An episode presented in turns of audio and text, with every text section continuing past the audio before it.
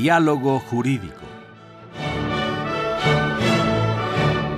Derecho, Cultura y Humanismo. Programa a cargo del maestro Eduardo Luis Fejer.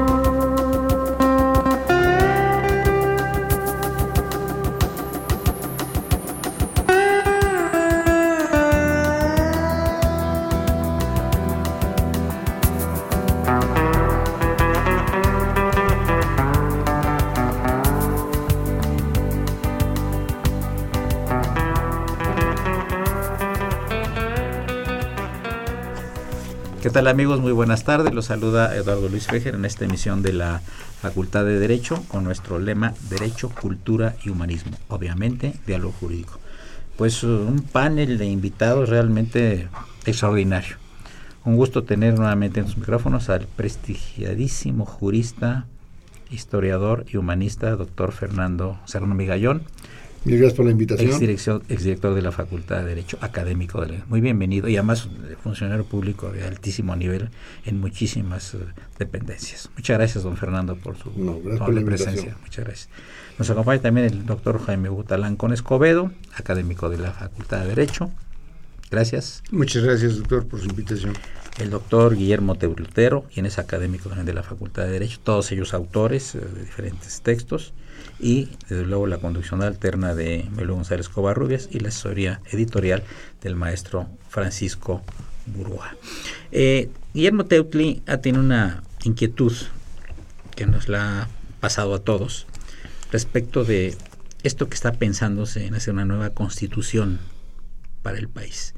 ¿De dónde te sale a ti esta inquietud que compartimos muchos y que ha sido una cosa muy controvertida y que lo seguirá siendo. ¿Se requiere realmente una nueva constitución? ¿Esa es tu preocupación? Esa es mi preocupación y agradezco mucho la invitación para participar en este panel con el doctor Serrano, con el doctor Talancón, con ustedes aquí. Realmente es muy, muy eh, orgulloso de poderlo hacer. La inquietud nace de lo que ha pasado con la constitución fundamentalmente en los últimos 30 años.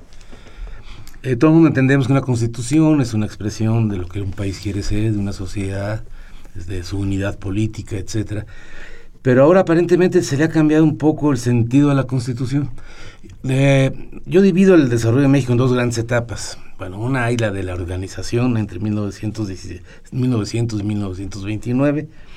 Una de un desarrollo profundo hacia adentro, basado en un nacionalismo, en ideales de la revolución, en la justicia social, en el mercado interno, que va desde 1930 hasta 1982. Y ahí hay un cambio radical, que es el neoliberalismo, la globalización, el mercado externo, la competitividad, eh, que como resultado de ello hemos tenido un crecimiento de 60 millones de, pobres, 7 en, en, pobreza extrema, y, es una cifra que va creciendo. Entonces, bueno, a este cambio de modelo, ¿en dónde está reflejado? Y les ha dado por reflejarlo en la Constitución. Entonces, de ahí, por ejemplo, eh, si uno calcula las 684 veces que han reformado a los artículos de la Constitución, eh, más de 420 o alrededor de esa cantidad, está hecha en este periodo de los últimos tres años. Solo en los últimos nueve años se ha reformado 255 veces la Constitución y todo con este proyecto neoliberal. Entonces ahí se ha venido cuestionando mucho si necesitamos cambiar la constitución, si debemos continuar por esa vía, si debemos inventar una nueva constitución, si debemos hacer una tregua, ¿qué debemos hacer? Entonces, con ese motivo, eh, esa es la inquietud que, que, a mí me ha dado tomar una decisión y bueno, eh, agradecerte eh, el eco que hiciste de esta inquietud, Lalo, y que nos has permitido invitar al doctor Serrano y al doctor Talancón, un poco para conocer también sus opiniones sobre ello, dado que son gente realmente prestigiada, constitucionalistas ambos, muy, muy, muy conocidos en la Facultad de Derecho. Esa es la inquietud y el origen de ella. Eh, Fernando Serrano Migallón, el problema quizá no sea la constitución, sino el problema es la falta de información que tiene la ciudadanía en general en toda la República de lo que es nuestra constitución y los artículos de la constitución, que son más bien manejados por abogados, doctores en derecho, magistrados, etcétera, y eventualmente uno que otro senador eventualmente culto. Entonces, eh, hacemos un monumento jurídico que no le llega actualmente a la gente ni saben de qué se trata. Como en las recientes elecciones, que la gente no sabía para qué, iba a votar con la constitución del Distrito Federal, de la ahora Ciudad de México, no sabían de qué se trataba. El gran público, vieron los noticieros, estuvieron entrevistando a la gente, la gente lamentablemente no sabe de esto y es un problema en el fondo educativo. Tú fuiste subsecretario de Educación hace poco y te encontraste con este y muchísimos problemas. ¿Cuál es tu opinión al respecto? Bueno, yo creo que se han planteado aquí ya tres o cuatro problemas fundamentales. Primero, agradecer la, invitación porque se viene el centenario de la Constitución el año que viene. un centenario no es simplemente una fecha mágica, no porque se cumplan cumpleaños en números ceros, tiene un contenido distinto a un día común y corriente. Pero sí nos facilita hacer un punto de, meditación, de análisis de dónde estamos, a dónde eh, queremos ir, de dónde venimos. Se ha hablado de una nueva constitución o no de una nueva constitución. Primero hay que definir muy bien lo que es una constitución. Una constitución no es un libro de texto. Una constitución no es un manual de funcionamiento. Una constitución es eh, un código fundamental, eh, político y jurídico que organiza una sociedad. Por eso tú dices que no es conocida, sí no es conocida, y, pero tampoco tendría que ser muy conocida una constitución. Una constitución, como nos decía Smith, tiene cuatro partes fundamentales. una parte esencial de la constitución, que es la parte absoluta, la parte relativa, que son normas secundarias que tienen peso y están en la constitución, pero que no definen el perfil del Estado, una parte ideal, que es un programa político de la sociedad, y una parte no escrita, que son esas costumbres políticas que los actores políticos llevan a cabo y que consideran obligatorios. Por eso forman parte del cuerpo constitucional, aunque no estén inscritos. Pero en la parte absoluta de la Constitución, que son esos artículos que sí le dan un perfil específico al Estado mexicano, yo creo que ahí estamos de acuerdo todos los mexicanos. Cuando se plantea la necesidad de una nueva constitución, es porque esa parte absoluta de la Constitución ya ha, sido, ha dejado de ser vigente. Ya hay una mayoría de mexicanos que no lo consideran como el perfil que debe tener el Estado mexicano. Pero yo creo que desde el año 17 tenemos las decisiones fundamentales definidas, quizá la mayoría de ellas desde antes. Queremos ser una república, queremos ser laicos, queremos ser federales, queremos que haya división de poderes, queremos que haya garantías individuales, queremos que haya garantías sociales, en eso todos estamos de acuerdo. Entonces, modificar un texto definitorio para no modificar lo esencial, lo único que nos va a traer es muchísimos problemas, porque una constitución no es solo el texto escrito, sino es eh, el centro de todo un cuerpo constitucional, de todo un sistema constitucional que se va elaborando a través de los años. O sea, son las interpretaciones de la Suprema Corte, las interpretaciones del propio legislativo, las costumbres jurídicas, las costumbres políticas, y cambiar todo eso nos va a llevar unos 30 o 40 años tener un cuerpo constitucional lo suficientemente sólido. Y yo creo que esa parte absoluta de la Constitución sí la conoce en general el pueblo mexicano. Todos saben que vivimos en una república, Nadie, yo creo que querría tener una monarquía en México, nadie querría tener un, eh, un Estado clerical o confesional, nadie querría volver a un sistema centralista. Entonces yo creo que la parte esencial sí es conocida. Si por el contrario les preguntamos eh, cuántos diputados debe haber, cuántas sesiones del Congreso, cuándo deben de empezar, ha habido modificaciones verdaderamente monstruosas a la Constitución que han dejado mucho que desear y que han creado más problemas de los que pretendían solucionar. Pero bueno, si la Constitución merece tenerle mucho más respeto del que se le tiene y sí merece desde luego que esas partes que se le han ido anexando, agregando sin un fundamento, debían desaparecer de su texto. Jaime Hugo, decían que la constitución es un traje que le viene eh, muy grande, que le viene muy grande al pueblo de México. ¿Cuál es tu punto de vista? Nuestra actual constitución. La constitución eh, creo que se hizo para una realidad que ha ido variando. La definición de Lowenstein respecto de los, eh, de los trajes este, grandes, este, hechos a la medida, o, o trajes inclusive mm, de payaso, que dice Lowenstein, este, eh, no sé no sé cuál de ellos, no sé cuál de ellos, en qué etapa nos encontremos. Lo que sí sé es que ah, se hizo para una realidad con una serie de principios orgánicos muy precisos y una serie de orientaciones políticas muy claras para un desarrollo de un país que venía de una revolución y que había pasado un siglo XIX eh, en enfrentamientos por la definición de su nación. Finalmente, finalmente eh, a esa constitución eh, poco a poco le fuimos agregando y reformando una serie de, artículos, ya lo decía el maestro Teutli, eh, muchas, muchas reformas, que también habrá que establecer que, que esas cláusulas fundamentales que nos definen como nación, ahí están.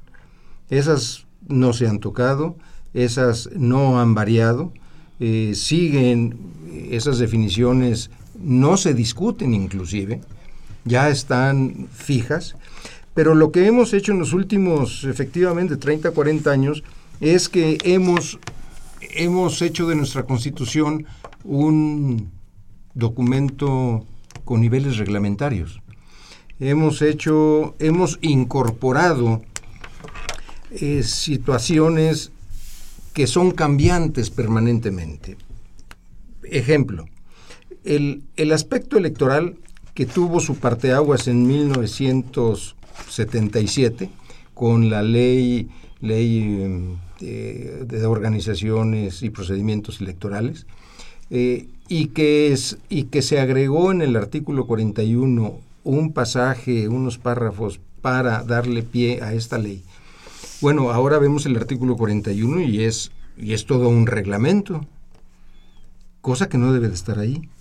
Es decir, con un párrafo se tiene que prever sobre un principio y sobre una orientación política cómo debe de ser la ley electoral y no llevar toda la ley electoral. Otro caso, el artículo 122.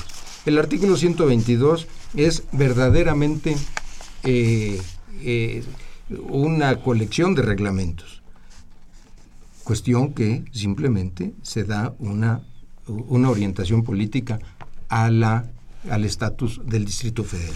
Amigos, llegamos a la primera parte del programa. Les recuerdo que se encuentran los juristas, doctor Fernando Serrano Migallón, doctor Jaime Hugo Talancón Escobedo y el doctor Guillermo Teutli, y por supuesto la presencia de Maylu González Covarrubia, nuestra conductora alterna. Regresamos en un segundo. Gracias.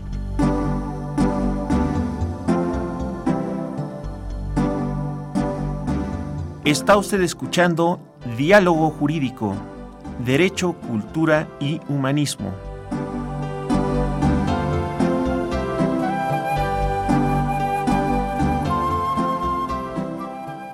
A través del 860 de AM.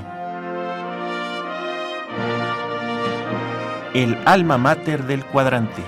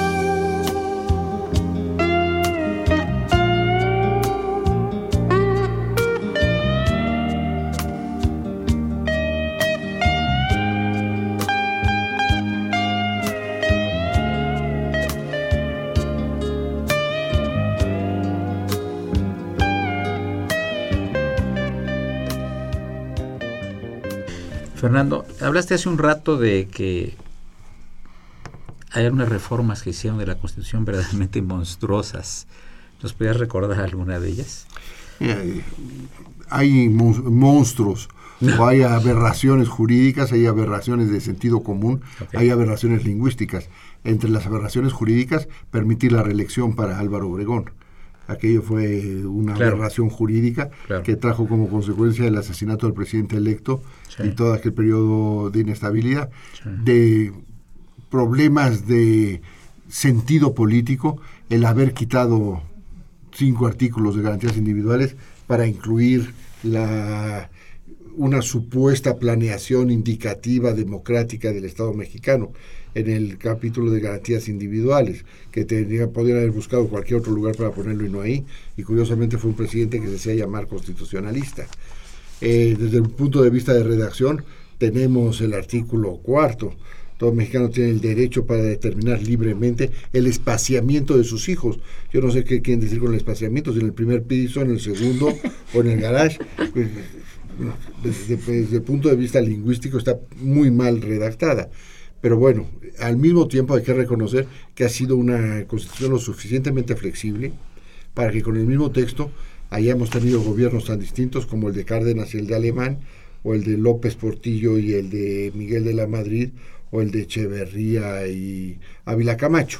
O sea, sí es un texto eh, jurídicamente adecuado y políticamente flexible.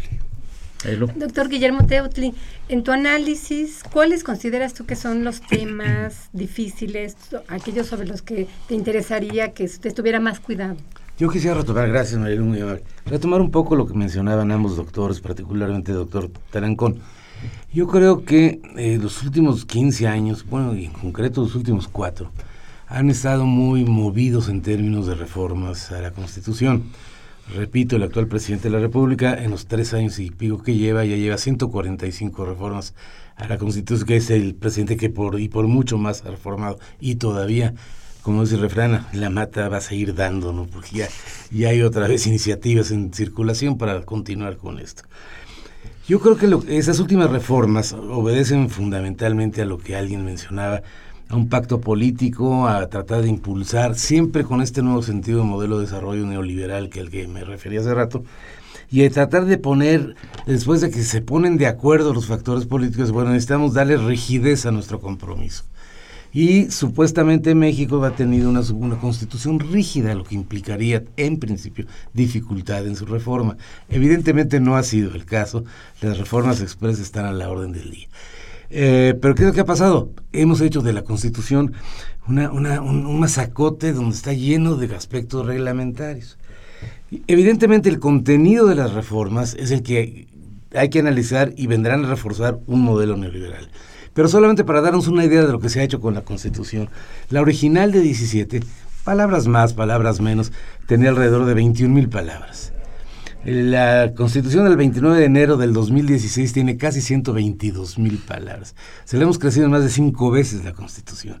Y en los últimos años, particularmente estos de las reformas estructurales, eh, de los 114 artículos que se han reformado, casi todos ellos han, sufrido algún impacto por la reforma estructural, eh, se le añadieron a la constitución 31 mil palabras en el texto, pero 21 mil en los transitorios.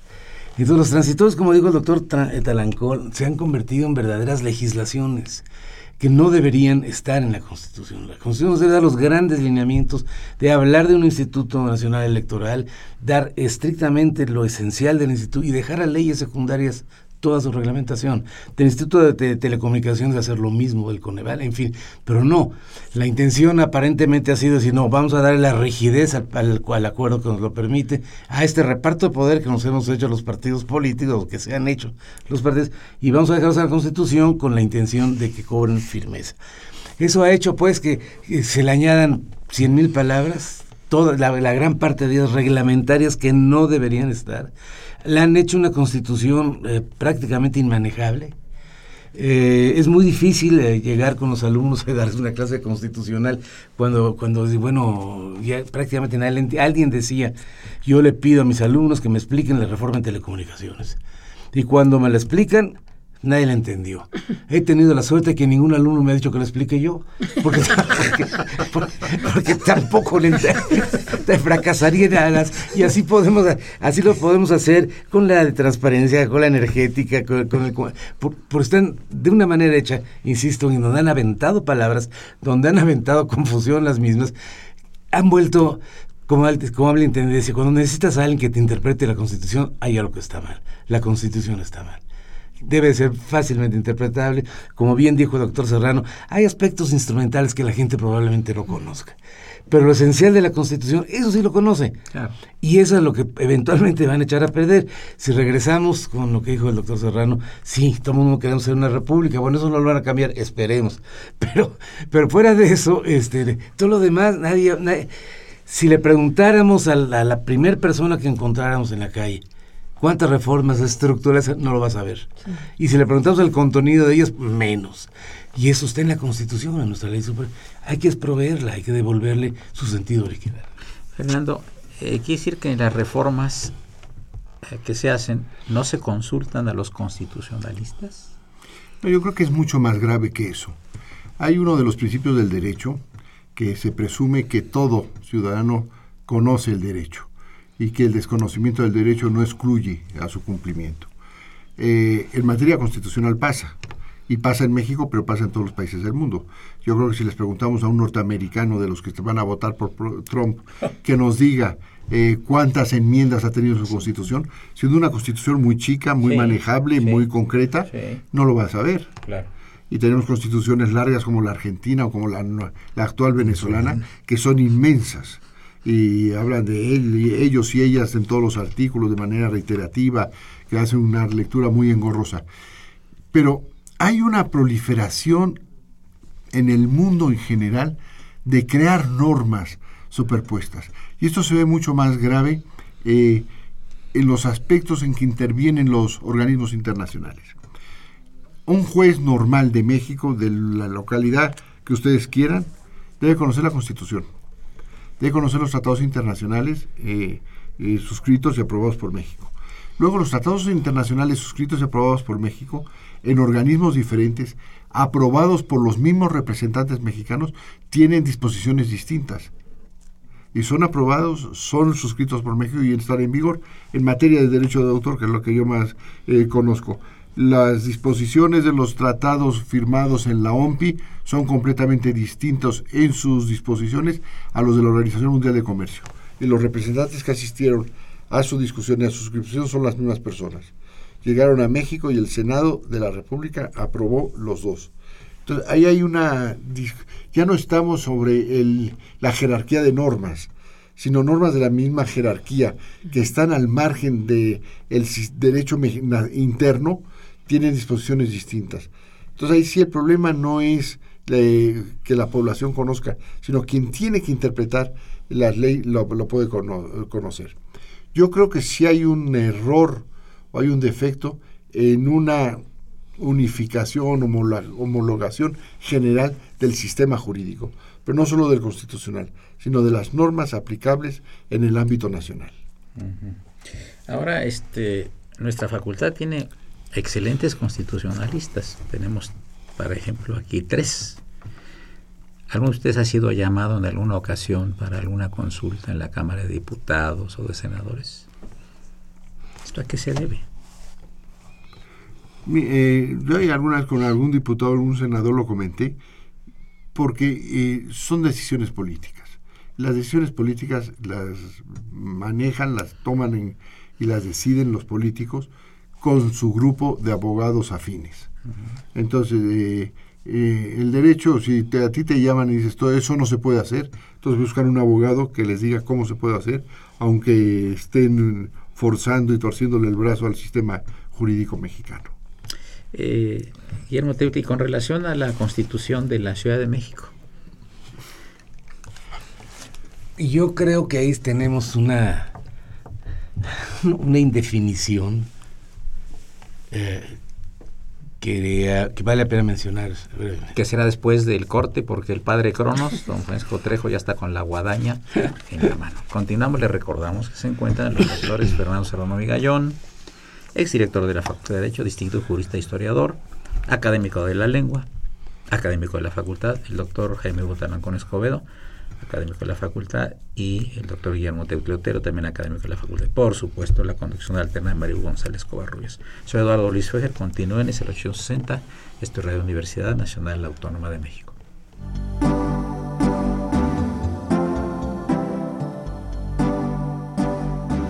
Está usted escuchando Diálogo Jurídico, Derecho, Cultura y Humanismo.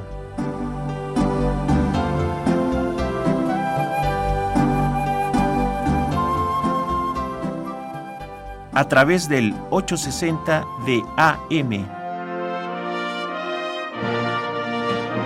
El alma mater del cuadrante.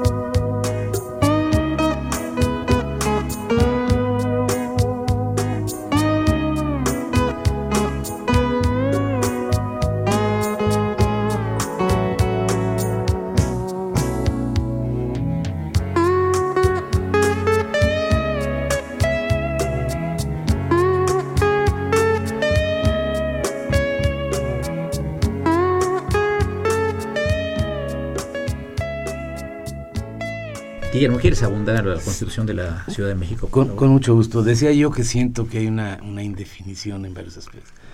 Primero, este, no acabo de entender qué es lo que están buscando hacer con la Ciudad de México, porque la dotan de una constitución, o la van a dotar, pero no va a ser un Estado. Este, lo que antes eran entidades ya no van a ser entidades, solo son estados.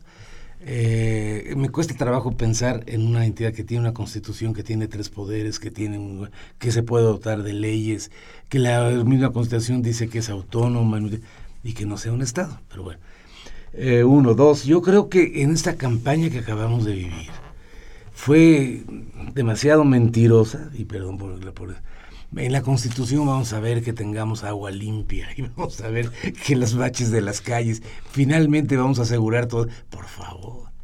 Si la Constitución de la Ciudad de México, como cualquier otra de las otras 31 constituciones, está determinada en lo esencial por la Constitución Federal. Es muy claro que no pueden oponerse en nada a la Constitución Federal. Entonces, toda esta expectativa a mí me sonó a campaña política me sonó a, que hay, hay, alguna promoción y el rechazo de, bueno, primero 72% de la lista nominal que no fueron a votar y luego del 15% de los que sí fueron a votar, me da un total de ochenta y tantos por ciento de gente que no le interesó la constitución. Eh, yo fui a, soy de los que pocos que fueron a votar por la curiosidad yo también. Pero este, la, misma gente que estaba ahí repartiendo las boletas no sabía que estaba repartiendo. Se les preguntaba, ¿y qué, cómo voto? Pues no sé, ahí está, usted tiene esto, tiene lo... Nadie tenía idea. Yo en, alguna, hasta alguna broma se les hizo, oye, ¿cuál es la urna de revocación de mandato? Y todo el mundo se preguntaba, ¿dónde? ¿Dónde está? en fin, yo creo que fue una maniobra muy periodística, pero que constitucionalmente a mí por lo menos no me hace sentido. Marilu. Maestro Jaime Hugo Talancón, ¿cuál sería su análisis?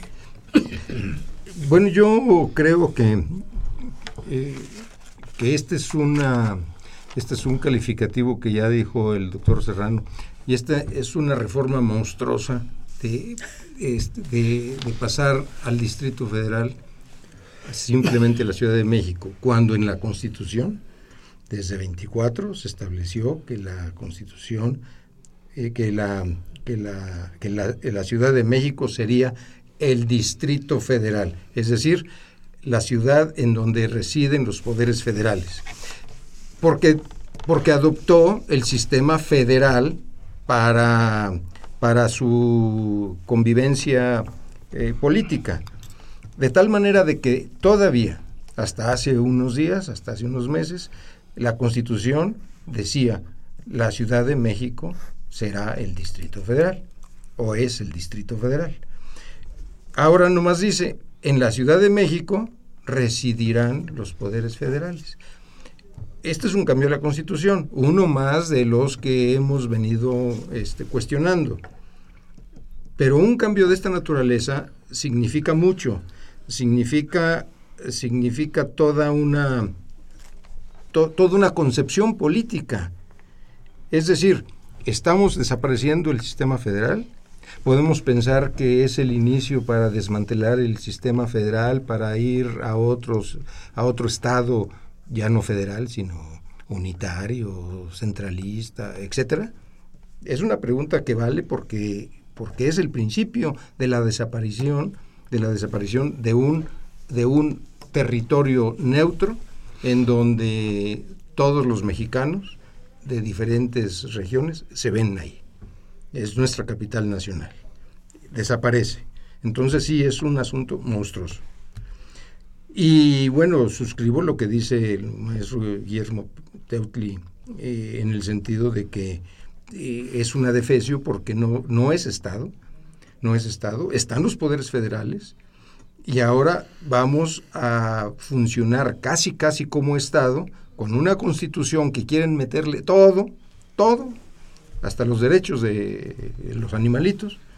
Eh, y, pero bueno, va a ser también limitación la constitución, la constitución federal. Ahí van a tener un freno fundamental, orgánico y, y no de derechos ni tampoco de municipios que va a haber en el Distrito Federal, pueden meter 25 o 30, etcétera.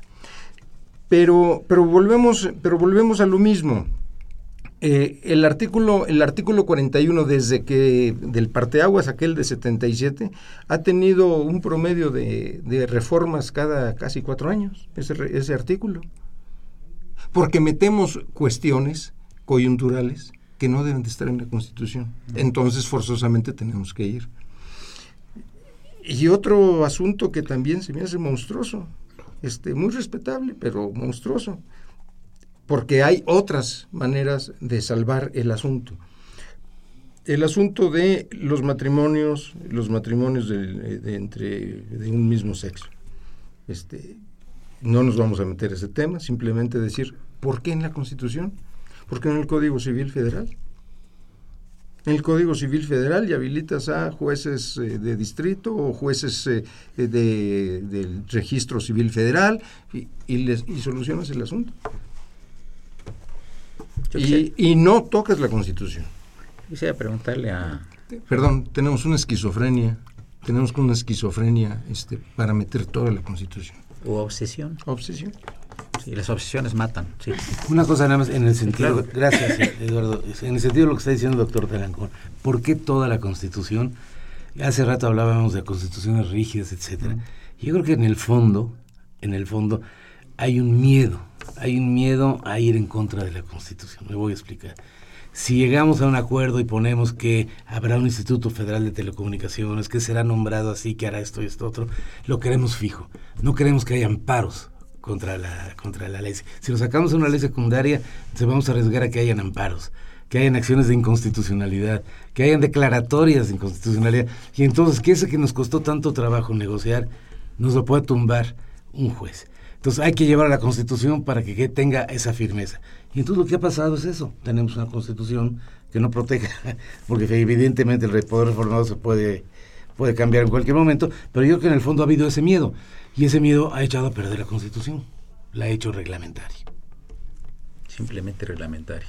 Mayor, Yo preguntarle antes de que venga el corte del padre Cronos, nuestro productor Francisco Trejo, al doctor Serrano, ¿qué ha pensado la Academia de la Lengua sobre los oriundos de la Ciudad de México? O sea, el gentilicio, ¿cómo nos van a llamar? Bueno, aquí vemos dos extranjeros, somos un zacatecano y un veracruzano. Porque Teutli, Teutli es aquí del DF. Pues no sé, soy de no, no de. Juárez, Ahora que me diga el doctor Fernando Serrano. también, también es de Feño, tú Sí, también. que también. Y también eres de Feño. Ya, ya lo pensaba la Academia de la Lengua. Sí, hubo una consulta oficial, Ah, ok. como fue y como la hubo hace, yo creo que 15 años, Ajá, cuando el Estado de México eh, surgió la palabra mexiquense. claro. Fue por una, se- por una alternativa que dio entonces la Academia de la Lengua con dos o tres posibilidades. Ahora se ha inclinado la Academia como sugerencia con mexiqueño, Mexiqueño. mexiqueño. Entonces habrá mexicanos, mexiquenses y mexiqueños. Aunque hay una corriente que dice que el, el eño puede ser sonar despectivo. Yo no lo creo. Quiteño suena y no es, no es despectivo. Limeño. Limeño y no es despectivo. De pero bueno, Mexicano. Eh, pero ya no quedan muchas alternativas. No, ¿verdad? A ver, dile a un chihuahuense chihuahueño. Sí. Muy bien, pues llegamos a la parte, eh, penúltima parte del, del programa eh, y les recuerdo que se encuentran en cabina los doctores Fernando Salomé Gallón, Jaime Hugo Tanacón Escobedo, Guillermo Teutlotero y por supuesto Marilu González Covarrubias, nuestra conductora alterna. Soy Eduardo Luis Fijer, sigan el 860, esto era la Universidad Nacional Autónoma de México.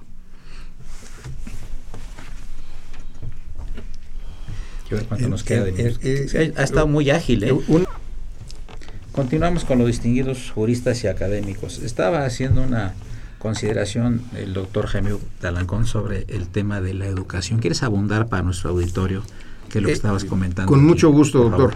Eh, eh, motivado por el, por, la, por el comentario este, muy lógico del maestro Teutli en el sentido de que eh, puede haber una búsqueda de incorporar ciertas consideraciones en la Constitución para cuidarse de un eventual amparo.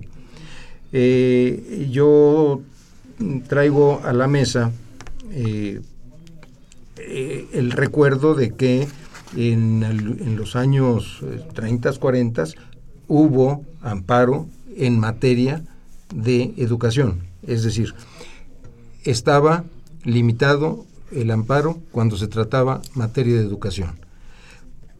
Por una serie de razones. Pero, pero esto lo ha eh, el, el- legislador o o el órgano el órgano revisor de la Constitución lo ha rescatado este para entregárselo a un órgano a los que llamados a los estos órganos auxiliares de la administración pública que ahora les han llamado órganos constitucionales autónomos que se llama el INAI Instituto Nacional de Acceso a la Información este este órgano tiene eh, la prerrogativa de que sus dictámenes no son recurrentes de amparo. Pero, pero claro, hago la aclaración. Generalmente, generalmente, quien debe de ampararse es el propio Estado ante sus solicitudes. Porque cuando el particular, cuando al particular le niegan información, él sí tiene posibilidad de recurrir al amparo para exigir para exigir que el INAI exija. Entonces ahí hay una hay un rejuego muy muy interesante que habría que analizar algún día. Yo, yo le quería preguntar al doctor Serrano Migallón, eh, ¿qué piensa de las constantes opiniones de la Iglesia sobre estos y otros temas? Porque sale cualquier ley, sale cualquier comedia, inmediatamente salen. ah, no pasaba hace muchos años esto, así es. Sí, y a mí me preocupa muchísimo, porque una cosa es que una, una iglesia, Claro, estamos, todos pensamos en la católica, pero que cualquier iglesia pueda a sus feligreses, a los integrantes de esa iglesia, darle sus orientaciones, sus puntos de vista, y ahí, ahí para que actúen conforme al dogma o a las directrices religiosas que les den. Pero el problema es que lo hacen para todo el mundo, urbi et dorbi. Esto está bien y esto está mal. Y a mí me parece que eso es lo que no, no, no debe permitir el Estado. Porque si en el caso de la eutanasia yo soy católico y creo que mi obligación es sufrir antes de morir y quiero sufrir antes de morir, estoy perfectamente en mi derecho. Pero si por el contrario yo no soy católico y creo que no debo morir en sufrimiento, sino evitarme todo el sufrimiento y quiero acortar la vida en el tiempo suficiente para dejar de, sufrir, también debo tener todo el derecho absoluto para hacerlo. Y eso no afecta a los valores de la sociedad. La sociedad, eh, para mí, que una persona decida sufrir o no sufrir, no es un valor social que tenga la sociedad mexicana. Entonces yo creo que ahí estamos tolerando una injerencia de un supuesto eh, filósofo eh, ético para quienes no estamos obligados a seguirlos.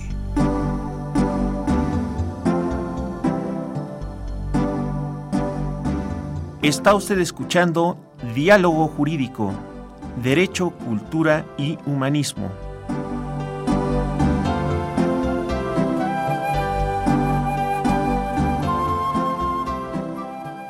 A través del 860 de AM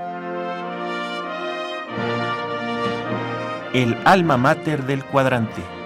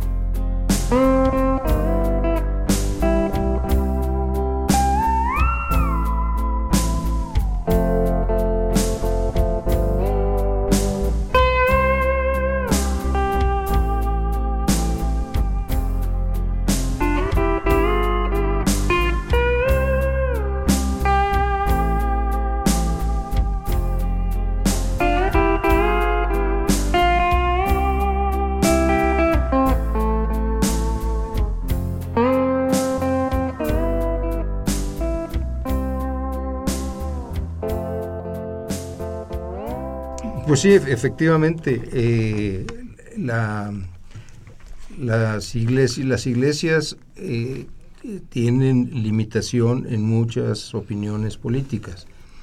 Eh, y tampoco se pueden conducir a rajatabla con una serie de opiniones que saben que afectan a la opinión pública porque influyen en sus criterios. Eh, la sociedad contemporánea ha, puesto el dedo en la llaga con muchas, con muchas eh, situaciones que rompen con la moral religiosa, con los principios éticos religiosos e imponen una serie de liberalidades que la misma sociedad moderna ha propiciado. El liberalismo ha propiciado mucha liberalidad en muchas cosas y, esto ha impuesto costumbres totalmente diferentes. Y esas costumbres diferentes, eh, la ley debe eh, recogerlas y debe orientarlas, debe conducirlas. Y en esta conducción, ahí este, las iglesias reaccionan desfavorablemente, reaccionan negativamente en contra de, estas, eh, de estas actuaciones, pero yo sí estoy convencido de que el Estado tiene obligación de conducir, de conducir de la mejor manera la sociedad y que lo moral y lo ético quede eh, en, en, en cada individuo mientras no afecten a la sociedad. Sí, yo quería preguntarle, doctor Serrano Migallón, eh, estamos casi próximos el próximo año a cumplir, que la Constitución mexicana cumpla 100 años. Y usted como un experto en la materia de historia, ¿qué aprendizajes considera que, que, valdría la pena retomar, que son relevantes como para una defensa, para los mexiqueños que están, digamos, en la responsabilidad de construir una nueva constitución? Bueno, yo creo que a nivel general es muy importante eh, que todos los mexicanos sepamos la importancia que tiene un, código político fundamental que funcione. No hay nada peor que un Estado que vive al margen de una constitución fiable y que lo que a la, a la larga trae unos conflictos sociales terribles. Y se da en constituciones mal hechas o se puede dar en constituciones perfectamente bien hechas, como la de Weimar, que fue ajena a la realidad alemana del año 23 y trajo como consecuencia la Segunda Guerra Mundial. Yo veo con mucha preocupación la constitución del Distrito Federal, sobre todo por el trato que se le ha dado. Eh, no ha sabido el Estado mexicano qué hacer con el Distrito Federal. en el texto original era un Distrito Federal, pero tenía municipios. Obregón quita los municipios y crea las delegaciones políticas. Luego, eh, la Ciudad de México era la parte central del Distrito Federal. En la ley del 76 de Echeverría desaparece la Ciudad de México o el Distrito Federal se convierte en sinónimo de la Ciudad de México y se crean todas las delegaciones que tienen nombres de héroes. Eh, Venustiano Carranza, Miguel Hidalgo, Cuauhtémoc, eso eh, es el desmembramiento de la Ciudad de México. Y ahora unifican eh, la Ciudad de México con el término Distrito Federal. Y lo que trae como consecuencia es un desorden, hasta conceptual, de dónde estamos viviendo. Y luego por el deseo de darle eh, prestigio al acto político que estaban impulsando, crearon una serie de expectativas que no se van a poder cumplir. Ya lo decía el doctor Teutli, eh, si quieres tener agua limpia, si quieres que, bueno, entonces vamos a poner a hacer una constitución con un solo artículo que diga todos los mexicanos debemos ser felices. Y ya se resuelve el resto de los artículos. Eh, yo creo que el margen de acción es muy pequeño. Estamos en un régimen federal donde la constitución federal se impone a las constituciones de los estados, pero en el caso del Distrito Federal la precisión de lo que puede hacer es muchísimo más en la constitución federal. Entonces, si quitamos eh, eh, derecho civil, derecho penal, lo de cultura, que está en falla el gobierno federal porque no ha podido sacar la ley de cultura, y alguna otra cosa pequeña, eh, el margen de acción es muy pequeña, es muy, muy, muy, muy pequeño. Y podemos caer aparte en, en esta persecución de brujas, de ahora vamos a quitar las corridas de toros, vamos a impedir los jaripeos, o no hay que permitir que haya eh, eh, fiestas de charros porque los caballos son eh, explotados más de lo... Y entonces estamos creando en un, en un sistema injusto donde el ser humano es muy maltratado, vamos a crear un régimen de, de privilegio para tratar mejor a los animales que al ser humano. Yo quería preguntarle al maestro Teutli, ¿qué tanto entonces es un factor de distracción esto de la constitución de la Ciudad de México. El problema de que sea un factor de distracción es que es una realidad, porque ya fue motivo de una reforma eh, en la constitución federal, en donde ya quedó esencialmente previsto todo esto que se ha estado mencionando. Entonces ya independientemente de que políticamente sea utilizado en un sentido o en el otro, lo cierto es que ya está en la, Constitución. Y bueno, yo comparto los miedos de, cuál va a ser el producto de este proyecto, de este poder constituyente. Pero, pero independientemente de distracción o no del uso político, eh, es una realidad que está ahí. El uso político yo creo que se dio mucho en la campaña. Y ahora conforme este constituyente vaya, vaya funcionando y se vaya encontrando los límites a su acción y las contradicciones de su composición, este, yo creo que va a salir eh, una constitución que va a dejar mucho que desear en términos constitucionales y que evidentemente va a dejar, como dice el doctor Serrano, muchos pendientes por realizar. Va a programar una serie de cosas, eh, pero de ahí, de la palabra al hecho, como dice el refrán, hay mucho trecho. ¿no? Entonces, eh, cuando yo venía aquí a Radio UNAM, debido a que hoy no circulo, el taxista estaba platicando conmigo, me preguntó, le dije, me lleva a Radio UNAM, ¿usted qué hace ahí? Le digo, bueno, pues tenemos un programa, tal, tal, tal, tal. ¿Y de qué van a hablar? Así me preguntó el taxista, ah, de la Constitución eh, Federal y la de la próxima de la Ciudad de México. Dice, yo no sé de qué nos sirve, que eso nos va a, nos va a quitar los baches, nos va a quitar la contaminación, nos va a quitar el agua sucia, nos va a quitar la inseguridad dice a lo, a lo, que le interesa al ciudadano de a pie. Así me dijo el taxista, es eso, problemas cotidianos. Y obviamente, pues, eh, en su punto de vista, como el de muchos ciudadanos, no solo de, la ciudad, sino de la, de la República, son factores inmediatos que, que, afectan al público. No sé qué veas, cómo veas esto, Fernando. No, desde luego. Se han creado una serie de expectativas que no se pueden cumplir. Que no la puede cumplir la Constitución para el Distrito Federal ni ninguna Constitución del mundo. Claro. Toda Constitución sí tiene una parte ideal, que es ese programa político, eh, que, se funciona como tal, como una eh, valor a buscar en el sistema político, pero no se resuelve por, porque esté establecido. Y lo mismo pasa, va a pasar en la, en la Constitución del Distrito Federal. Porque ¿qué van a decir? Que los niños en las escuelas deben de, asistir comidos y bien vestidos. ¿Se va a poder? No se va a poder. No, no, no se ha hecho porque no se ha querido.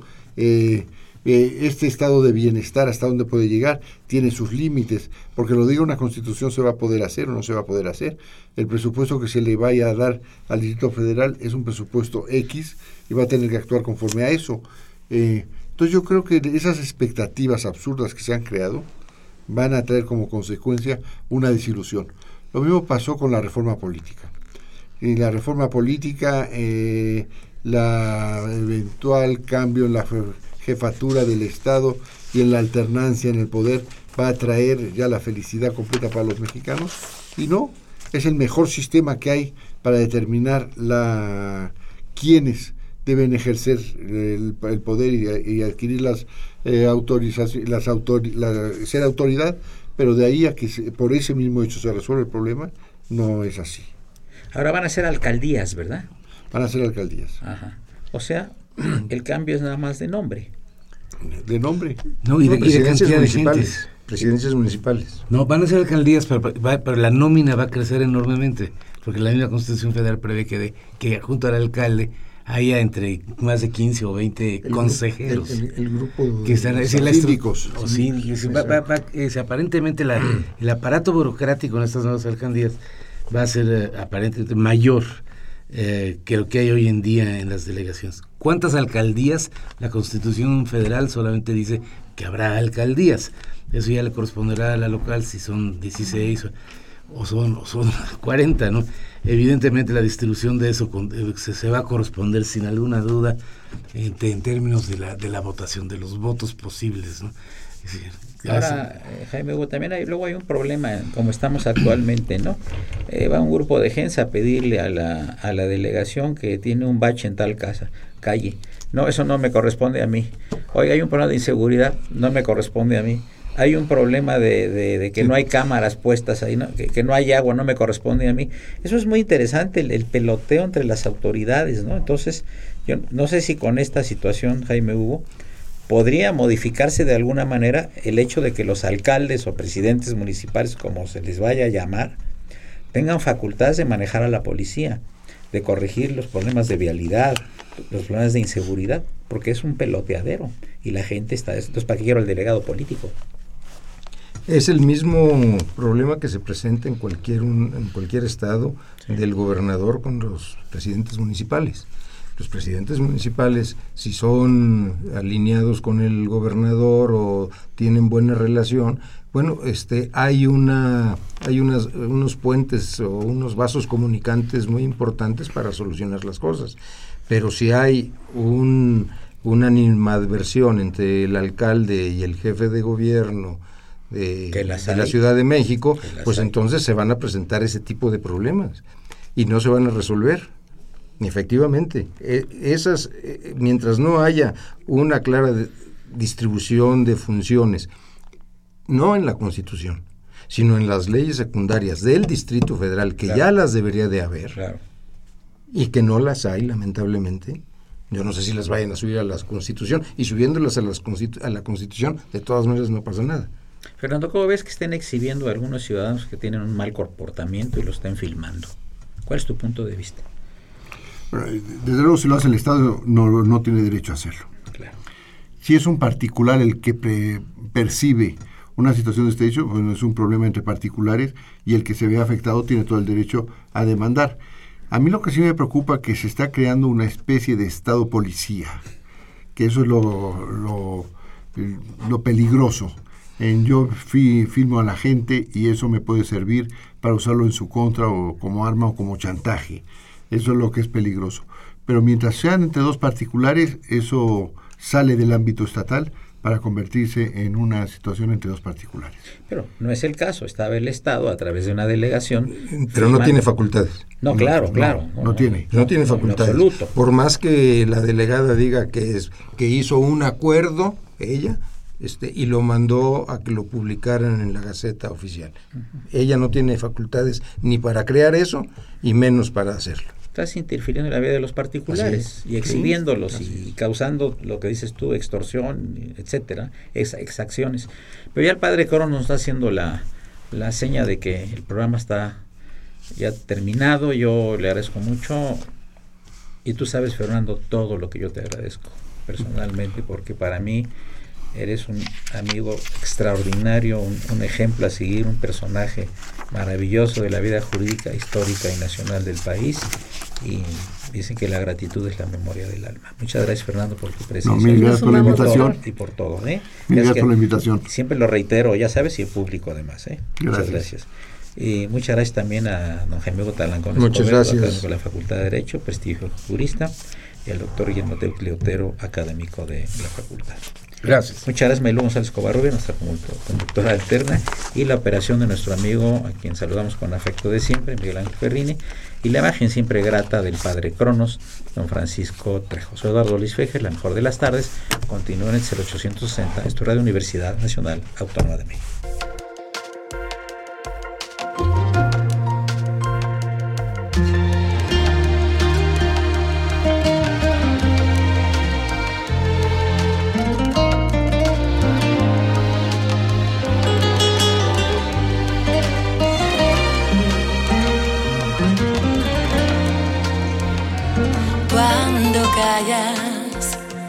No me engañas.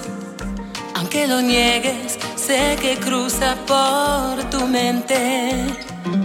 Cuando bajas la mirada, hasta tus gestos me parecen diferentes. Sé que recuerdo de ese antiguo amor aún no se va Porque de noche cuando hacemos el amor, sé que su aroma se despierta en tu colchón. A veces solo una mirada